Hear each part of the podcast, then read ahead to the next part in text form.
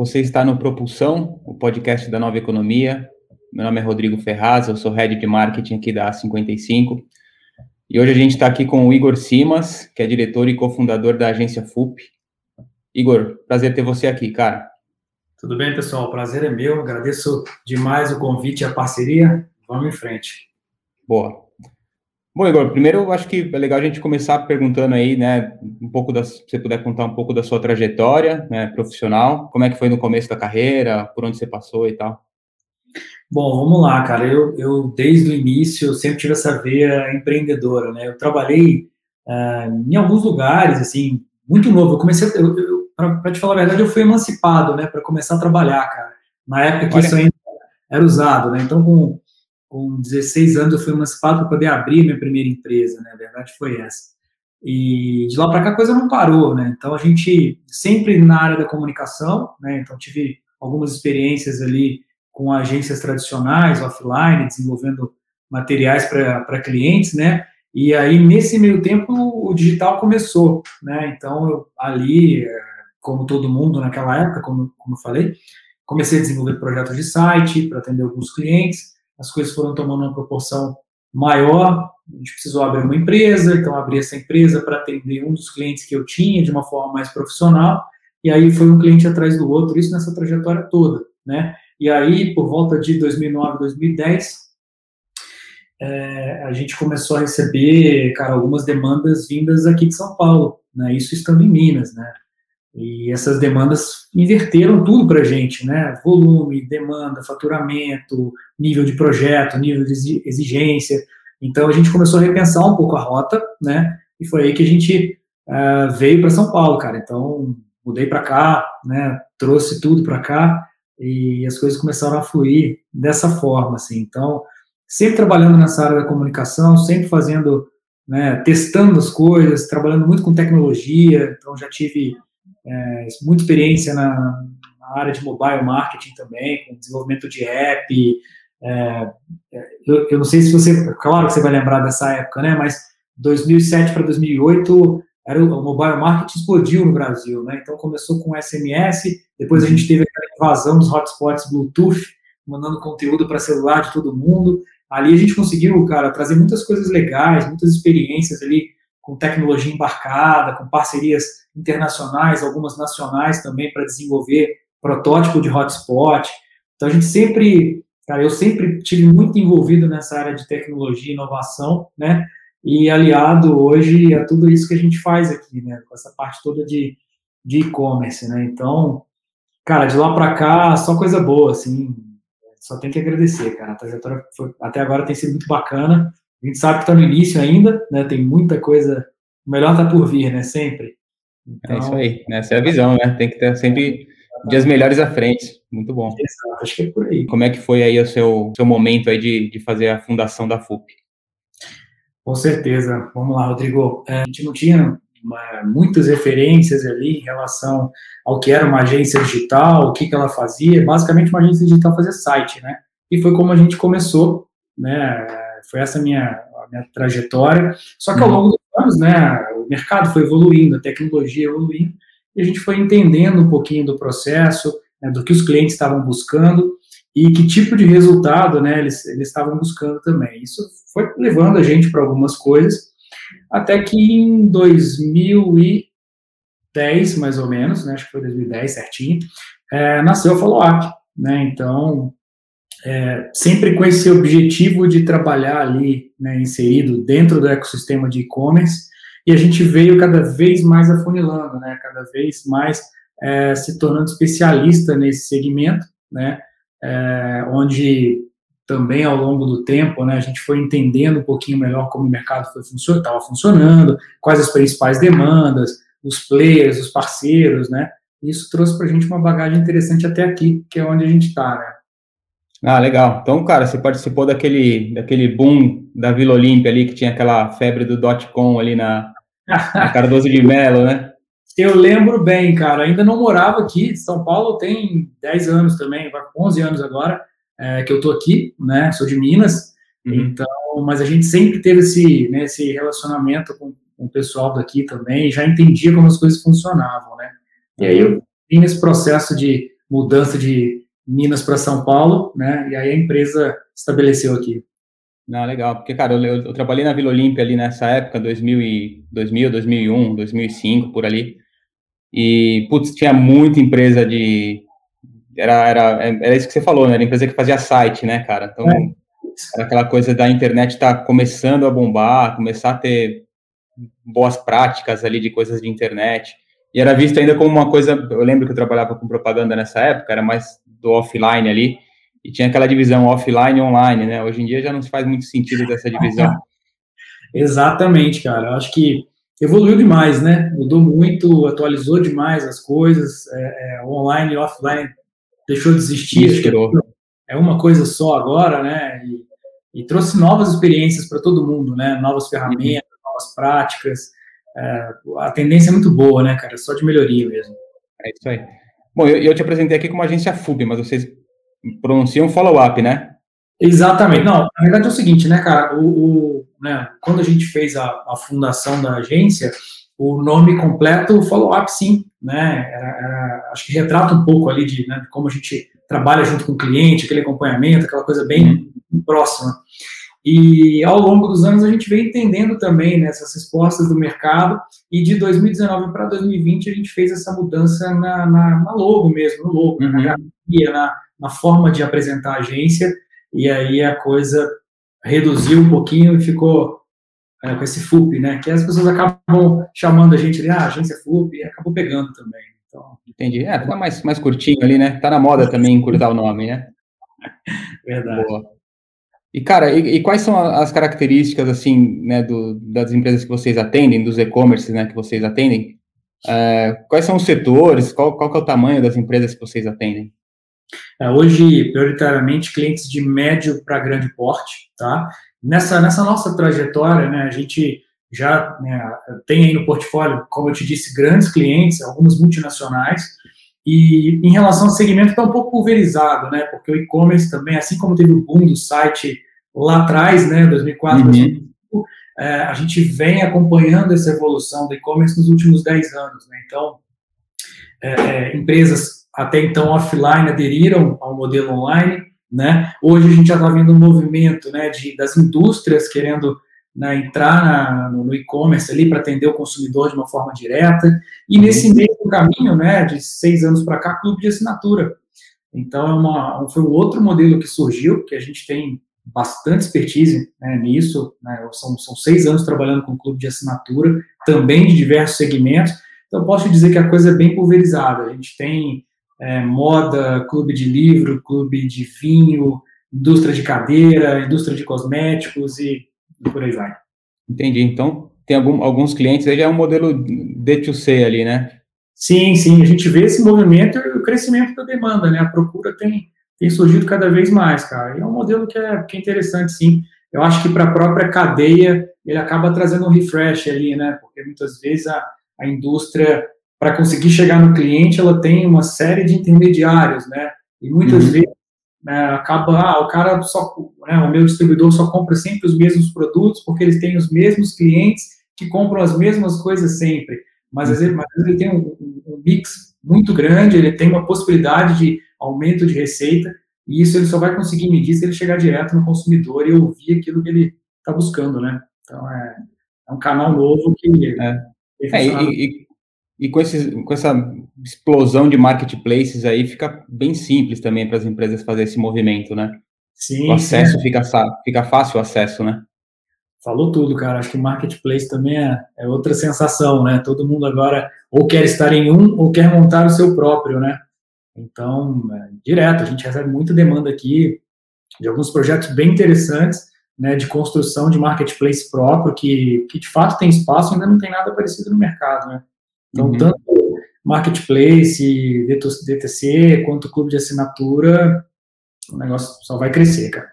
É, é. A tendência é essa mesmo, né? Tá cada vez mais digital aí. E assim, é, como você está colocando, vocês atendem várias, vários modelos de negócio diferentes, né? Então, é, eu acho que cada um deve ter ali uma, uma, uma visão diferente, né? Uma necessidade diferente, mas se você fosse colocar assim no e-commerce de uma maneira geral, qual você acha que são as principais dores, assim, de, de uma empresa de e-commerce, né? É, que são as maiores dificuldades da, de uma empresa de e-commerce para se consolidar? Bom, é, vou, vou dar um passinho atrás, cara. A gente é, entende né, que muitas vezes é, os clientes não estão estruturados ou não, ou não têm, na verdade, uma ideia né, de como é uma operação de e-commerce, né? Então, todo mundo, a gente escuta muito isso, né? Ah, mas uh, o e-commerce, abrir o e-commerce é mais barato que abrir uma loja física, por exemplo.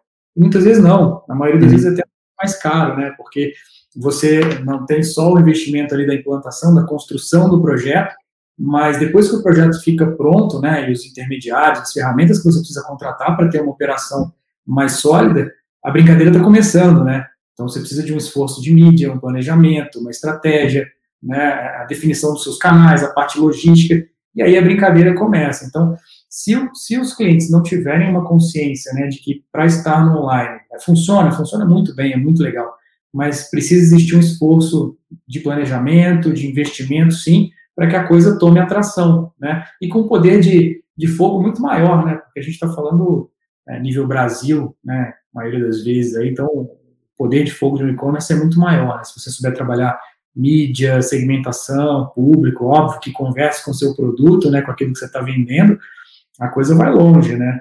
Então, é, é, a gente entende que talvez a principal dor seja a, é, a falta de conhecimento nesse universo, né? E aí que a gente entra, acho que aí que é parte do processo, né? Então, hoje, quando vem um cliente que, de repente, mesmo que seja médio com nenhuma experiência ou grande com nenhuma experiência no online, a gente encontra muito isso, né? vezes indústrias é, mais tradicionais, familiares, que não tem essa, essa veia tecnológica, né? até, existe até um processo anterior de transformação digital do processo inteiro interno deles ali, adoção de algumas ferramentas, sistemas para otimizar, e aí depois você chega no estágio de ter o e-commerce. Mas o que a gente percebe é isso, que essa para mim, que eu enxergo aqui, seja a maior dor, né? de não conhecer os processos, de não entender muito bem.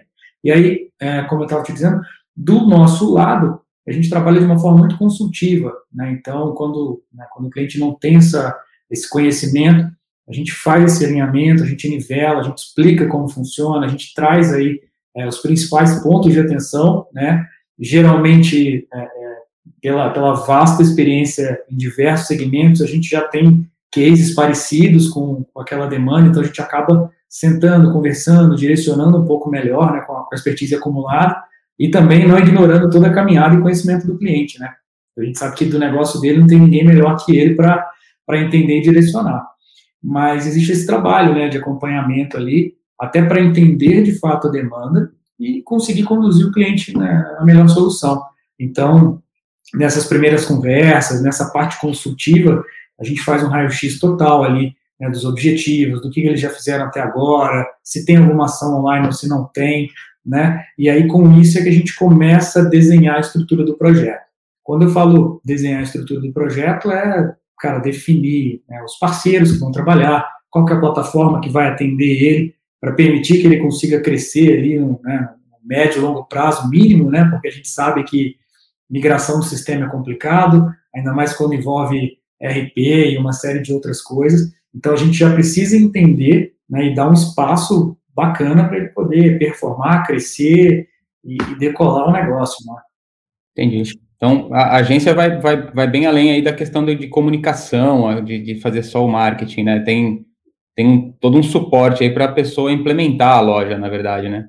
Sim, sim, sim. É, o foco é 100% e-commerce, né? Então, tudo relacionado a esse ecossistema, a gente, de fato, atua, né? E traz essa visão mesmo para os clientes.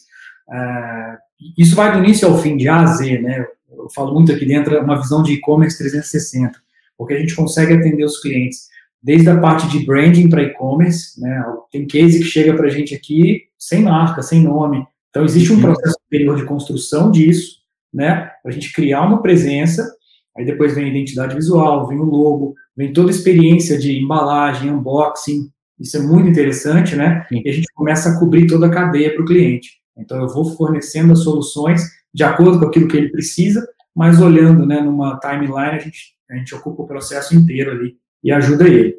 Isso vai também na parte de cadastramento de produto, de produção fotográfica, configuração de RP, é, a parte de SEO também, focada em conteúdo ali, né, no, na, nas páginas, que é muito importante também para posicionamento. Então, a gente realmente acaba olhando ali caso a caso, projeto a projeto, para trazer para o cliente aquela solução que seja compatível com o que ele precisa e com o que ele está buscando também, né? Entendi. Ah, bem legal, cara, bem completo mesmo o trabalho. É, e aí, assim, você falou bastante de, dessa questão de e-commerce, né? Mas tem também um, uma vertical que você comentou aí, que é o clube de assinatura. Qual é a diferença principal, assim, na sua visão de, de um e-commerce, chamar de e-commerce tradicional, né? Sim. Uma, uma, coisa nova e do clube de, de assinatura. Legal, legal. Eu acho que a, a, principal característica do clube de assinatura é a recorrência, né? É a previsibilidade. Então, a gente também vem observando né, uma evolução e um crescimento é, desse modelo de negócio no país, né? É, como eu te disse, a gente tem seis anos trabalhando já com o clube. E antigamente, né, nesse, no início de tudo, a gente tinha poucos meios de pagamento processando esse formato de recorrência, é, pouquíssimas plataformas, para te dizer, uma, duas no máximo, que, aceit, que aceitavam esse, né, esse processo todo e o modelo era muito conservador. Né? Então, falava em clube de assinatura, era plano A, plano B, plano C, mensal, semestral, anual, 9,90, 29,90, 39,90. Era só isso que dava para fazer. E aí é, é, tinha uma série de problemas, né? O cliente assinava o plano, se ele quisesse trocar o número do cartão, tinha que cancelar. Se ele quisesse pausar a assinatura porque ia viajar, ele tinha que cancelar do mesmo jeito. Então a tecnologia travava um pouco o crescimento do modelo.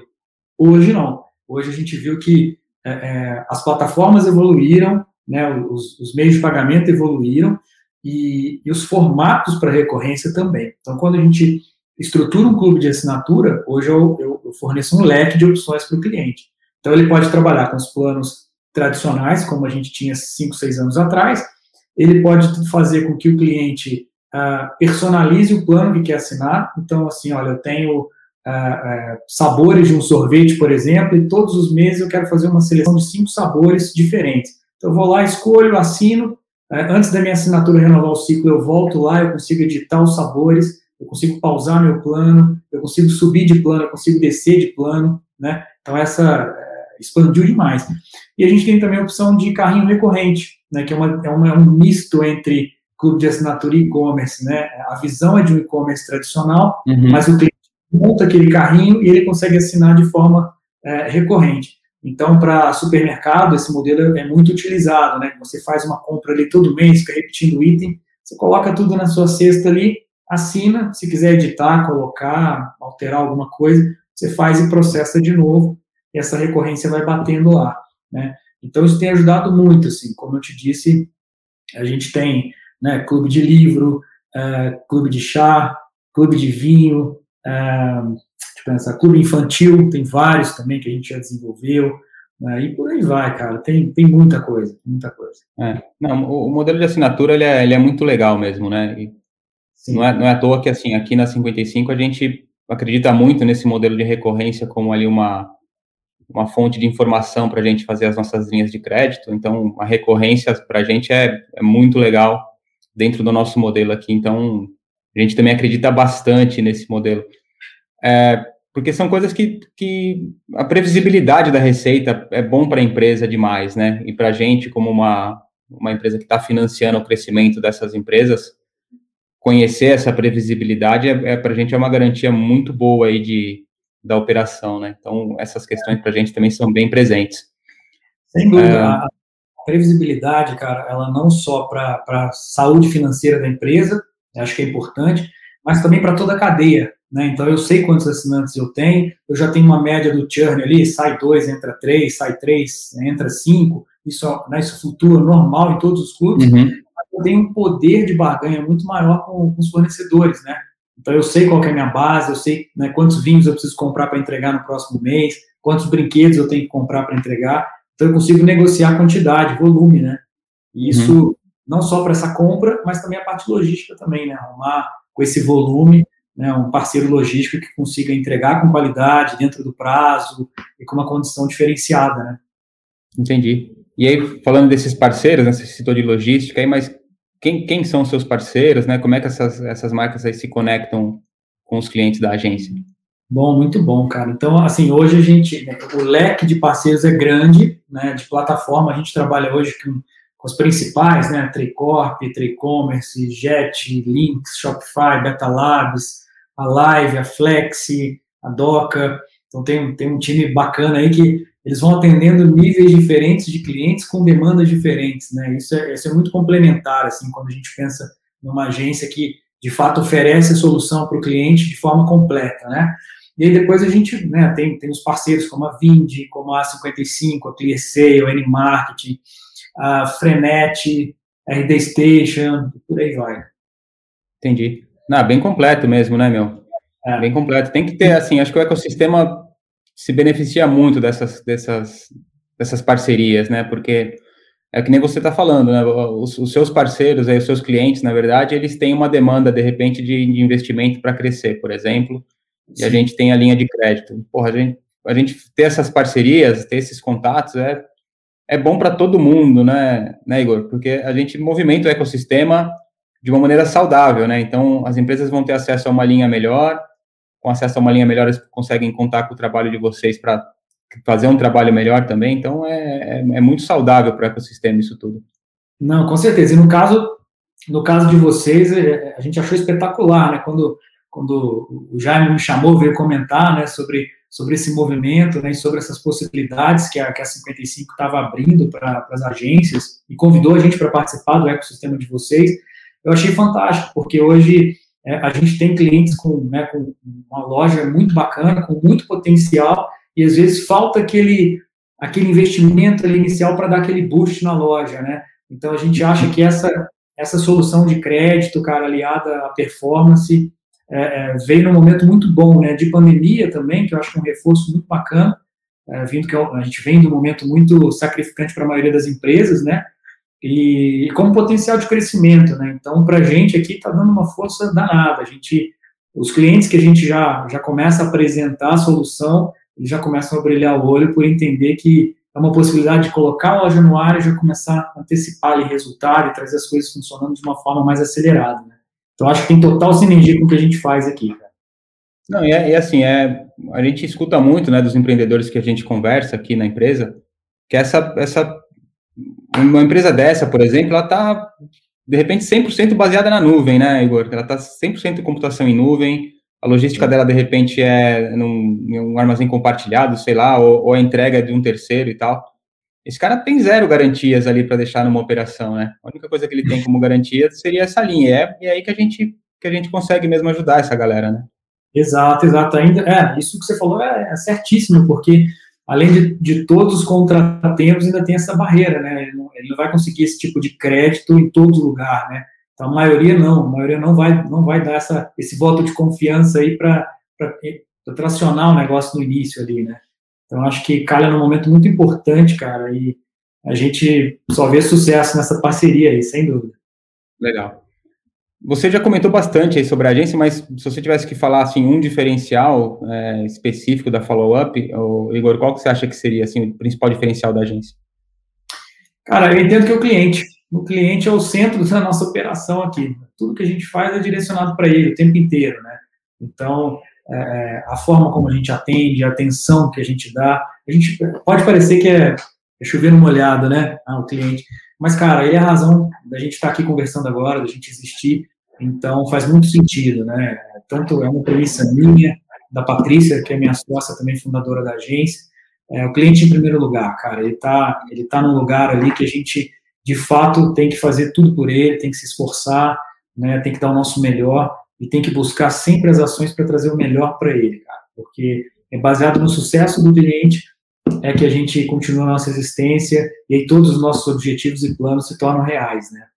Então, uhum. é... Não, cara, sinergia total com o pensamento aqui da 55, porque é, a gente tem um dos pilares aqui que a gente usa né, na, na nossa cultura interna, que é o empreendedor é a razão.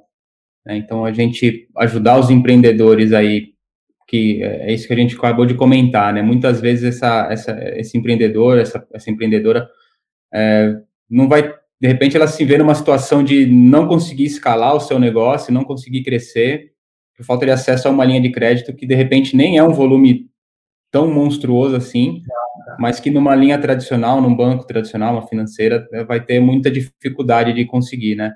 E aí a gente ter esse modelo aqui interno que já avalia essa operação com outros olhos, acho que é, é, é a razão mesmo. Esse é o empreendedor é a razão. Então tem essa sinergia legal na parceria aí, bem legal. Exatamente, cara. Isso é legal. O cliente, o cliente percebe, né, cara, quando, quando a gente está lutando por ele, quando a gente está pensando no negócio dele. E, e, não tem jeito, né? Tudo que a gente faz aqui dentro é direcionado para o resultado dele, para o sucesso dele, né? Então, uma, uma, loja, quando é produzida, a gente entende que o cliente depende desse material, depende dessa, desse desenvolvimento que está sendo feito, da estratégia que está sendo pensada, para que quando o negócio vá para o ar, comece a vender, a dar resultado, né? Então, é, uhum de fato, é se colocar no lugar do cliente, é ter essa empatia também, né? Para poder é, pensar como ele, se colocar no lugar dele para fazer as coisas acontecerem, cara. É muito legal. Sim. Não, cara, e assim, pô, você, pelo que você está contando, né, toda a sua trajetória aí do, e da agência, de maneira geral, ela é basicamente já uma trajetória digital, né, mesmo que desde lá dos primórdios, aí você é provavelmente um pioneiro, você, você falou que é de Minas, você era de Minas, né, você veio de Minas? Isso, sou de Minas. De, de BH? Então, pioneiro lá em Juiz de Fora. Então, meu, pioneiro provavelmente na região lá em 2000, 2001 com, com essa ah, questão sim, do digital, cara. né? Sim. Então, sim. isso é bacana, coisa... legal. Boa. É, e aí, assim, bom, bastante tempo de experiência já nesse, nesse segmento específico, né, e, e trabalhando com coisas digitais, mas é, falando assim, de repente até com a pandemia, né, porque a gente viu que tudo se acelerou demais com a pandemia. Eu tava, tava vendo artigos agora, tipo, a gente estava falando de marketplace. Cara, o Mercado Livre cresceu, sei lá, mais de 160%, né? Isso é, isso é um sinal de, da digitalização forte acontecendo aí no, no segmento de maneira geral. Como é que isso impactou aí no trabalho da agência, assim, de, até vocês estão em home office, tô vendo que você está no escritório aí, tem um, tem um ambiente legal aí. Ah, verdade. É, então, cara, a pandemia ela, ela acelerou tudo, né? Então, em termos digitais, né, nesse processo de aceleração digital, é, eu acho que a gente ganhou uma dianteira de cinco anos aí, né? Só nesse último ano. Então, a gente viu realmente esse movimento forçado, não vou dizer que foi o contrário, né, de, de, de empresários, né, cara, empresas com estabelecimentos físicos fechados, o cara sem faturar três, quatro meses, ele precisou ver uma solução, uma alternativa para fazer a coisa continuar girando, né? E aí o digital foi a única coisa que, que salvou, né? Então a gente viu esse na primeira fase ali da pandemia um movimento enorme nas, nas plataformas de entrada, né? Então loja integrada, nuvem shop, entre outras ali, crescendo o número de abertura de lojas diárias ali, e o volume mesmo de, de novos entrantes, né? É, e agora a gente vê uma segunda onda, né? Mas de clientes que já experimentaram ali uma, uma, primeira, já tiveram uma primeira experiência dentro do e-commerce e agora estão buscando uma solução ou um trabalho né, de assessoria ali para alavancar resultado. Então a gente é, é, entendeu esse primeiro momento, né, todo mundo ali tateando para ver o que, que o e-commerce ia dar, se ia dar resultado ou não. Muita gente com restaurante fechado foi para né, foi para os deliveries ali digitais, né, o Rappi, o iFood. Então isso de certa forma, acelerou muito esse processo, e do, do outro lado, o consumidor também, né? E com tudo fechado, né? Se viu fazendo compra de mercado online, pedindo restaurante, fazendo compra de, de outros materiais, né? Livro, assinando muito clube de assinatura, eles também tiveram um boom enorme agora na, na pandemia, né? Então, de certa forma, acho que foi positivo, né? É, como eu te disse, agora nessa segunda onda, a gente já vê é, um, um, nível de, de, de clientes mais conscientes e mais por dentro né, da importância do e-commerce, já sabem que é indispensável, porque você não sabe quanto tempo a pandemia ainda dura, se tem mais uma onda ou outra, né? Então, as pessoas já entenderam o papel do, do digital, cara, e aí agora é uma estratégia de consolidação, né? Porque a gente sabe que, como tudo, né, tem uma onda ali, todo mundo abre loja, quem não se estrutura, não procura se informar, acaba não, não entendendo como o jogo funciona e desiste, coloca de lado mas aqueles que estão persistindo, estão é, qualificando ali, entendendo um pouquinho melhor e buscando ajuda, cara, seja como agência, como consultoria, é, é, a coisa tende a prosperar, sim, sem dúvida, né? Entendi. E, e Igor, nesse, nesse, com esse boom, né, com essa, com esse tanto de entrantes que tem agora de e-commerce, qual que você acha que é o maior desafio para aquisição de cliente para essas empresas? Assim, a gente sabe que, porra, é investir de repente em Google Ads, Facebook Ads, investir em, nessas plataformas é sempre é, uma jogada mais recomendada, né? Mas qual você acha que é o maior desafio dessas empresas? É a concorrência que ficou, de repente, aumentou o CAC das empresas? Ficou mais difícil trazer? É, é, é ter um conteúdo relevante? O que, que, você acha que é o mais difícil das, das empresas conseguirem? É, vamos lá. Eu acho que tem, tem uma série de fatores, né? Eu acho que o primeiro, né, é entender como o game funciona, esse processo todo de mídia, de aquisição de cliente, de competição digital mesmo ali, preço, marketplace, compensa vender, não compensa vender no marketplace, custo, né, gestão. Então, é, é alguns pontos que são primordiais para a sobrevivência de um negócio. É, no digital é muito parecido, né, a gente vê ali, só que com uma adição de outras métricas que, que o empreendedor precisa ficar de olho, mas a gente entende que a gestão é muito bacana e ela precisa ser muito alinhada para que a coisa funcione e também manter o nível de serviço, né? Então, a experiência no e-commerce é outra, né? O jeito que você envia, o tempo que você envia, a atenção que você dá ali para tirar as dúvidas na pré-compra, no pós-compra. Ah, recebi um produto errado, né? Como é que é essa devolução? Então, assim, tem outros cuidados ali que estão ligados diretamente na experiência com o cliente, né?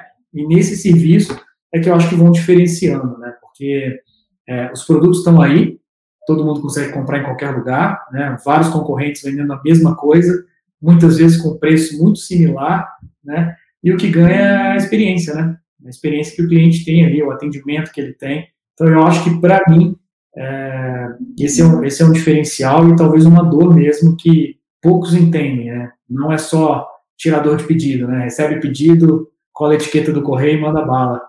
Tem uma, tem uma série de ações ali, cuidados que tem que ser tomados, de fato, para que essa operação tenha sucesso, né?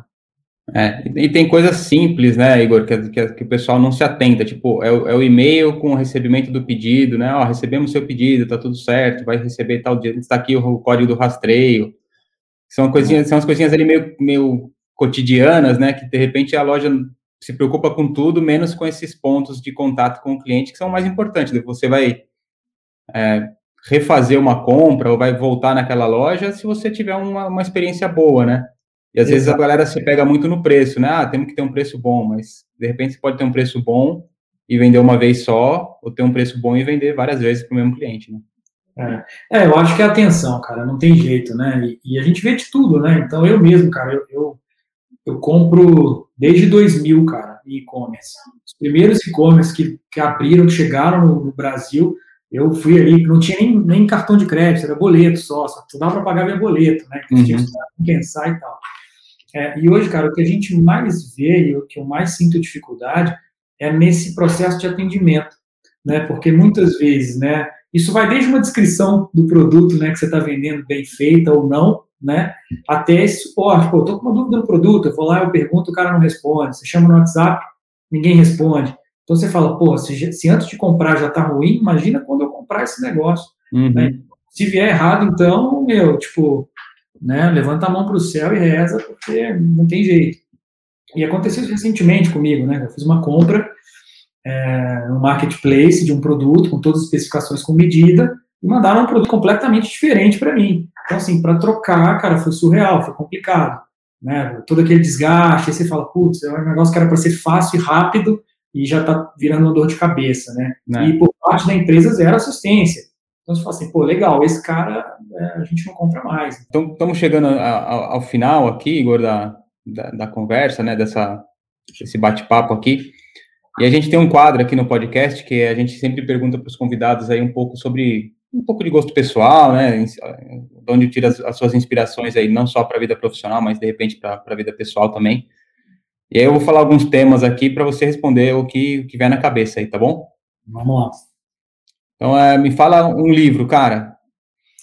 Cara, é, eu acho que olhando para o lado da, da, gestão, né, e como conduzir as empresas, eu gosto muito de, de um livro do Jim Collins, que é chamado Empresas Feitas para Vencer.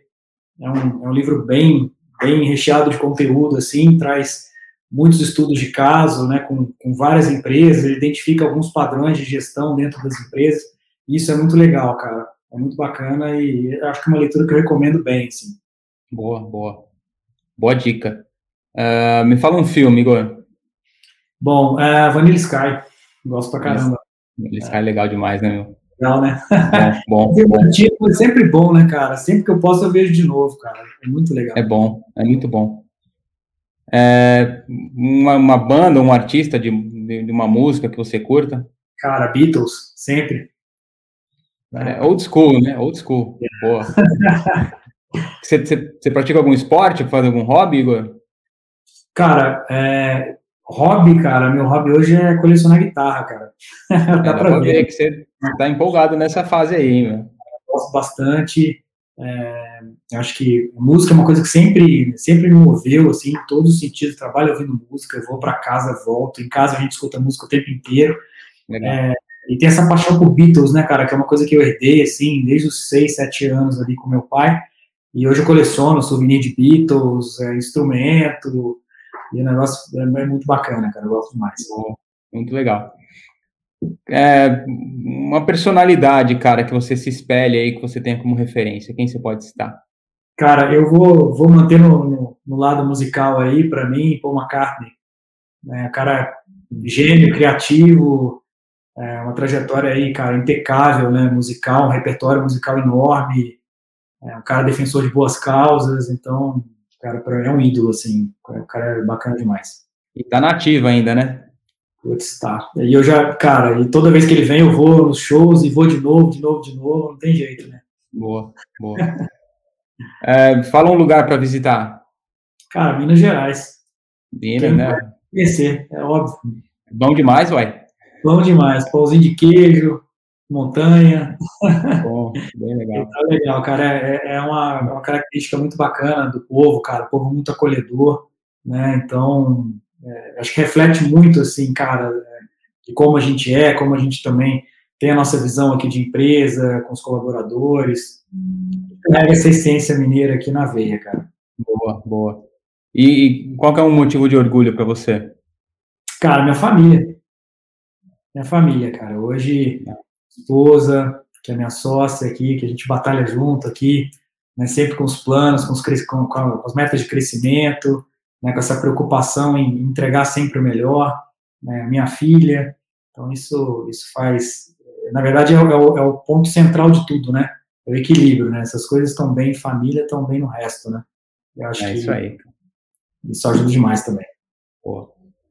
Beleza, cara. Você quer, Igor, você quer deixar um, um recado aí para quem está acompanhando a gente, falar alguma dica, deixar alguma coisa? Pode, pode falar o que você achar que, que vale aí, man. Vamos lá. É, eu queria, cara, primeiro agradecer né, a oportunidade, eu acho que o espaço muito bacana, bate-papo muito legal que a gente está tendo aqui, né? É, eu acho que para quem está assistindo também é uma oportunidade de conhecer melhor a, a A55, conhecer melhor o nosso trabalho, conhecer um pouquinho melhor.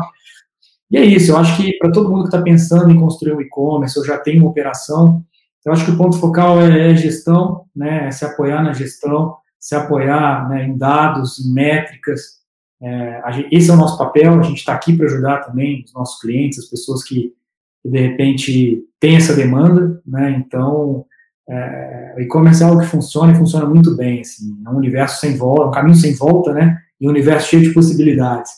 Então, acho que essa, esse é o recado que eu deixo aqui. Boa. Pô, Igor, cara, meu, muito bom bater esse papo contigo aí. É, obrigado para você pela disponibilidade de fazer essa conversa aqui, dar um, dar um pouco de, do conhecimento da agência aí sobre esse segmento de marketplace, de e-commerce, de clube de assinatura, tudo o que vocês colocam aí como, como serviço de vocês. É, e é sempre acho que o que a gente falou, né, de, de ter parcerias, de ter colaboração, eu acho que com quem, para quem é empreendedor, para quem está começando, principalmente, é sempre importante contar com, com pessoas e empresas experientes aí que possam ajudar nessa jornada, né?